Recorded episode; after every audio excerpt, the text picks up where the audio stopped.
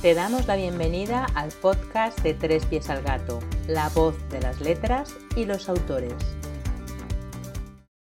Novela Las Malas, de Camila Sosa Villada. Las malas compañías son las mejores, canta Joaquín Sabina en ese himno al amor que es una canción para la Magdalena. Y esas malas compañías invaden las páginas de esta novela que, ya se puede decir, es una de las mejores del año sin ninguna duda. Y lo es por su forma de contar las cosas, entrando sin tapujos en un grupo de travestis que utilizan la amplitud de la noche y la estrechez de un parque para enfrentarse a un mundo tan cruel como hipócrita que las rechaza y margina, pero las busca y contrata, mientras que al clarear el día se refugian y se festejan todas juntas. Le cantan a la vida, a su vida como una gran familia, en una pensión regentada por la tía Encarna, un personaje que, como todas las travestis que la rodean, perdurará en la literatura, pues lo individual se convierte aquí en universal y la historia de estos personajes concretos se torna en historia viva de un colectivo presente, no solamente en la Argentina de la novela, sino en tantos y tantos parques y pensiones de todo el mundo.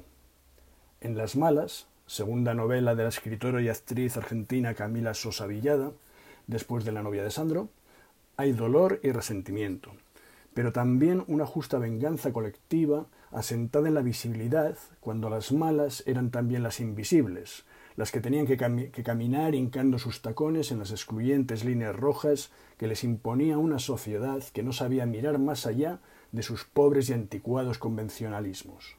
Y a la vez hay alegría, hay fiesta mientras suena la orquesta de la solidaridad, de la comunidad y la convivencia entre iguales, de la fuerza de la unión. Como no podía ser de otra manera, esta es una novela transgénero, y con ese palabra me refiero a que se viste con los brillos de las mejores galas de varios géneros. Así, se trata de una novela negra en lo que de denuncia social hay por las esquinas y las entrelíneas de sus páginas. Es realismo mágico en cuanto aparecen hombres sin cabeza, fieles y cariñosos, y a algunas mujeres les crecen salvíficas plumas en el cuerpo. Es reportaje porque desde la óptica de la ficción muestra una realidad por la vía directa, con crudeza y sin filtros, con sinceridad y despojada de clichés. Es autobiografía por lo que calla más que por lo que cuenta.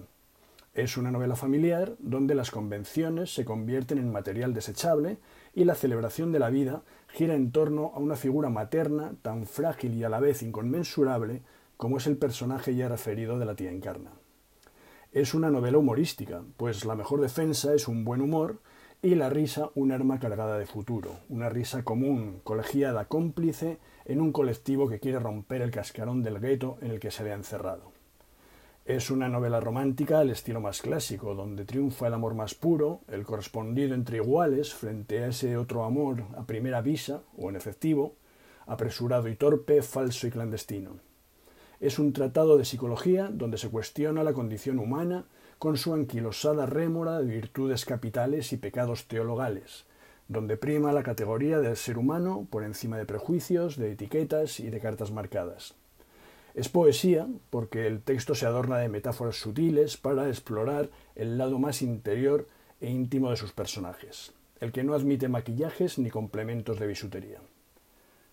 Las Malas ha recibido el premio Sor Juana Inés de la Cruz a la mejor novela en la recién celebrada Feria Internacional del Libro de Guadalajara, en México.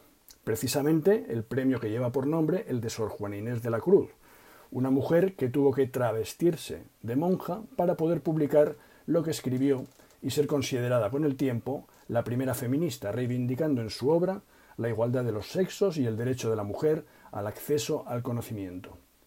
Las malas, con ese corazón tan cinco estrellas, por cerrar como abrimos citando a Sabina, han venido para transformar el mundo y sin intención manifiesta por su parte de querer sentar cátedra para darnos una soberana lección de vida. Camila Sosa Villada, aquí, les presta su voz narrativa y su espíritu literario. Y qué bien cantan. Las palabras vuelan, los podcasts permanecen. Si te ha gustado, nos encantará que lo compartas con quien creas que le puede interesar. Y si quieres más contenido de literatura, escritura y el mundo editorial, visita trespiesalgato.com.